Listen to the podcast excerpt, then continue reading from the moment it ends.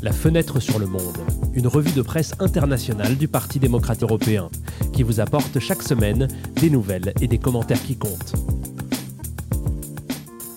Bonjour et bienvenue dans ce dixième épisode de, la deuxième saison de Fenêtre sur le Monde. Nous sommes le vendredi 28 octobre et dans ce podcast, nous allons entendre les meilleurs éditoriaux d'Europe et du monde sur la formation du nouveau gouvernement en Italie, sur les élections américaines de mi-mandat et sur l'état et l'avenir de l'économie mondiale. Mais commençons tout de suite par la première série d'éditoriaux. Nous ouvrons notre revue de presse en évoquant l'un des événements les plus suivis en ce moment à l'étranger et en particulier en Europe, la formation du nouveau gouvernement italien. Cette semaine, le nouveau gouvernement a pris ses fonctions avec à sa tête la dirigeante de Fratelli d'Italia, Giorgia Meloni. Le nouveau parcours politique italien est suivi avec un intérêt particulier et une inquiétude à l'étranger car c'est la première fois qu'un gouvernement d'extrême droite est à la tête d'un des pays fondateurs de l'Union européenne. Nous commençons par aller dans un autre pays du sud de l'Europe avec l'Espagne et le journal El País. Pour la rédaction, il est positif que Meloni ait déclaré dans son discours au Parlement italien que l'Italie restera alignée avec l'Europe sur la guerre déclenchée par la Russie contre l'Ukraine.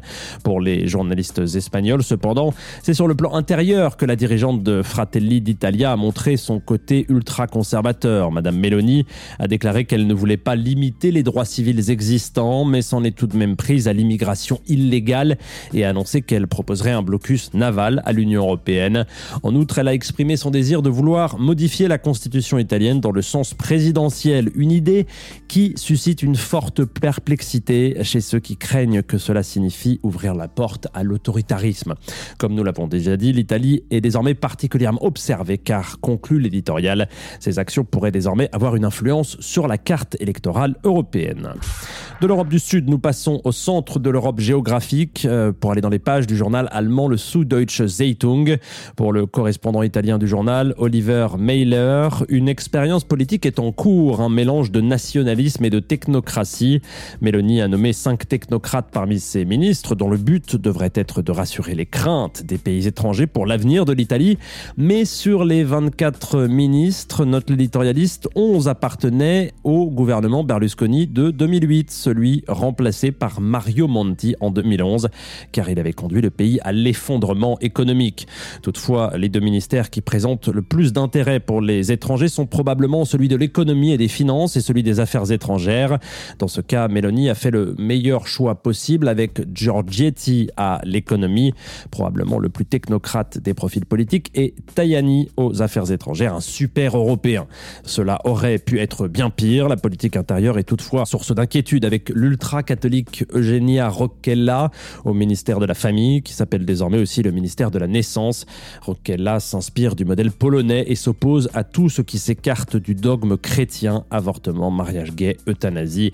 L'extrême droite est en pleine ascension dans toute l'Europe, conclut le chroniqueur, et Giorgia Meloni en est la nouvelle star. Pour conclure cette série d'éditoriaux, nous nous rendons en Italie dans les pages du journal La Repubblica.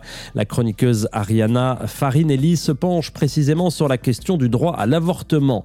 Farinelli rappelle qu'avant d'être nommée ministre, Rochella a déclaré à la télévision que selon elle, l'avortement n'était pas un droit. L'avortement est-il un droit ou non demande le journaliste. Et si oui, pourquoi est-il important qu'il soit considéré comme tel au niveau national et international? Marie-Lisa D'Amico, professeure de droit constitutionnel, explique que la loi italienne réglementant l'avortement est liée à la Constitution.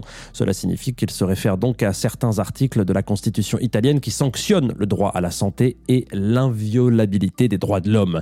Au niveau international, par ailleurs, la Fédération internationale des gynécologues et obstétriciens déclare que l'autonomie reproductive, y compris l'accès à des services d'avortement sûrs, est un droit humain fondamentale et non négociable pour chaque femme.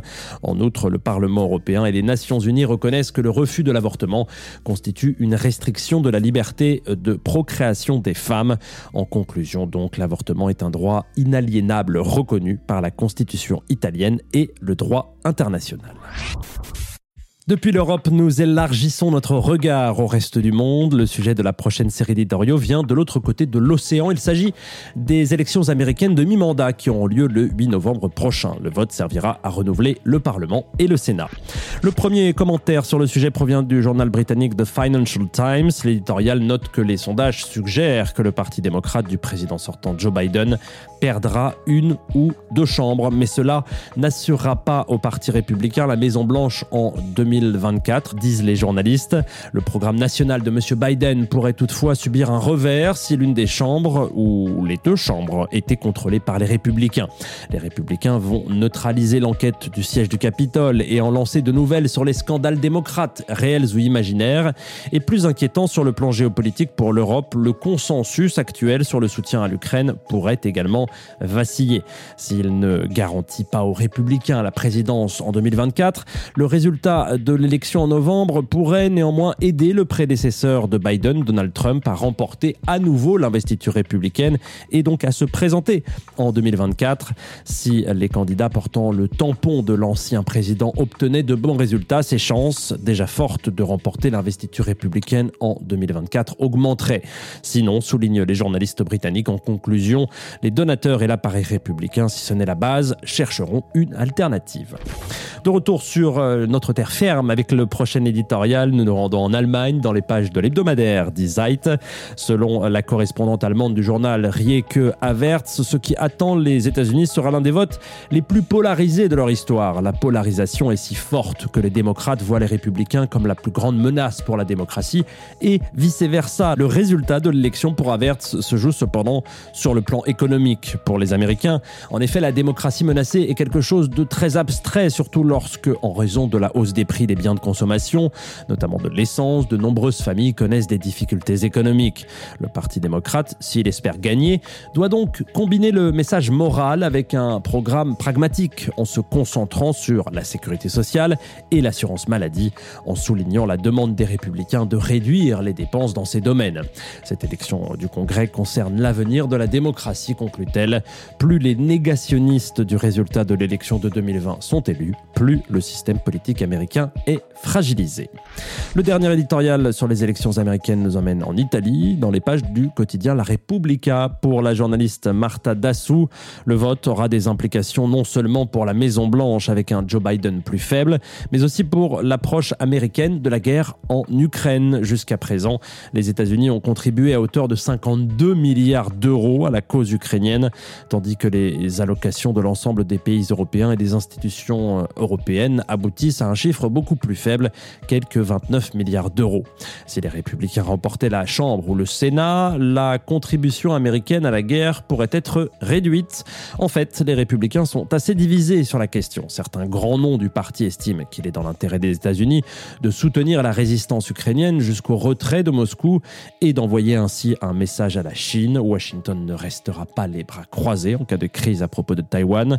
Pour l'autre aile du Parti républicain, plus proche de Donald Trump, l'argent des contribuables devrait plutôt être dépensé avant tout pour les Américains Le scénario le plus probable est que les législateurs républicains proposeront de réduire l'aide à Kiev tout en continuant à soutenir la capitale ukrainienne, car le soutien à Kiev a également la faveur d'une grande partie de l'opinion publique.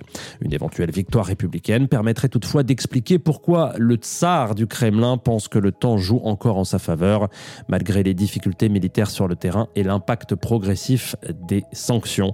Sur l'avenir de l'Ukraine, conclut euh, Madame Dassou, l'avenir de la relation entre l'Europe et les États-Unis est également en jeu.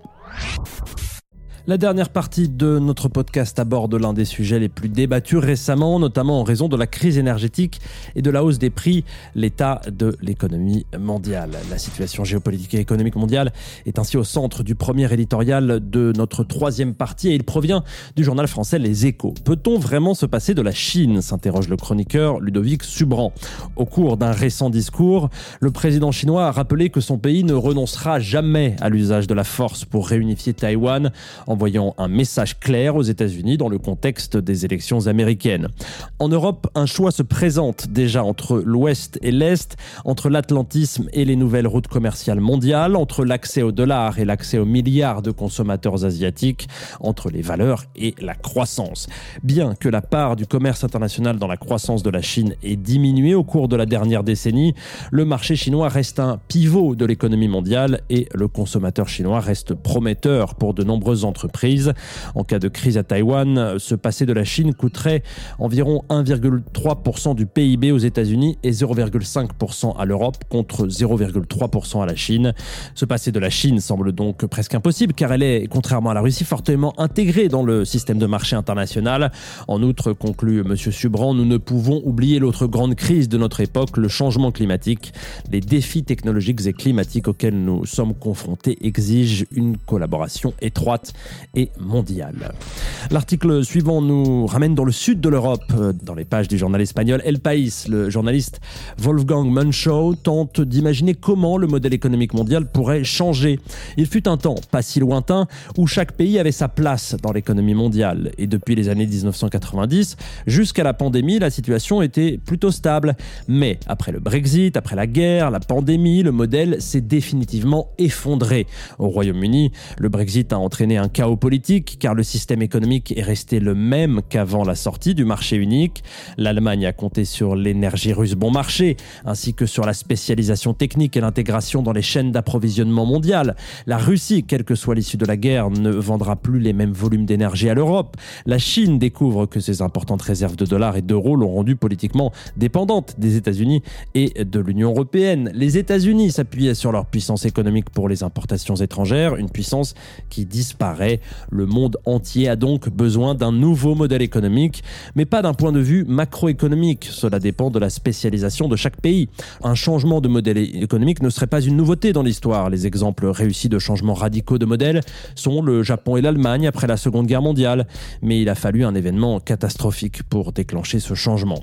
En conclusion de son éditorial, Muncho prédit le succès des États-Unis sur ce plan, le retour du Royaume-Uni dans le marché unique et la transformation de la Russie en pays satellite du géant chinois.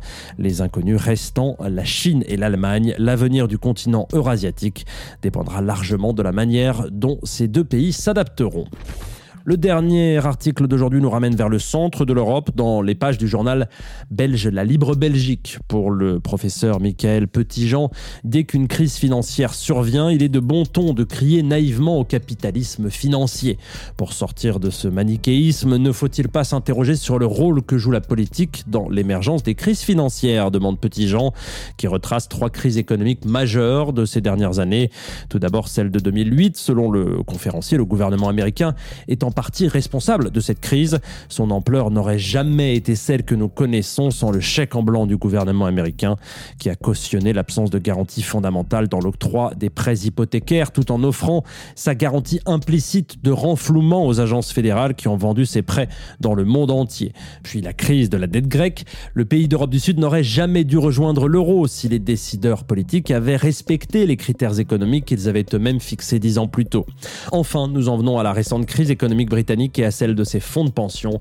Le problème dans ce cas aurait été d'avoir adopté un budget de relance sans financement sérieux à un moment de forte inflation en totale opposition avec la politique monétaire actuellement menée par la Banque d'Angleterre. En bref, conclut Petit Jean, ce sont souvent les décisions politiques qui exacerbent les crises économiques et tout le monde en paye le prix. Voilà, nous approchons de la fin du dixième épisode de la deuxième saison de Fenêtre sur le Monde. Nous vous remercions beaucoup de nous suivre et nous vous donnons rendez-vous euh, vendredi prochain, toujours avec les meilleurs éditoriaux d'Europe et du reste du monde. Si vous aimez ce podcast, n'oubliez pas de vous abonner sur votre plateforme d'écoute préférée. La rédaction de cette semaine a été réalisée par Daniel Eruzza et au micro, c'était Antoine Lheureux. À la semaine prochaine.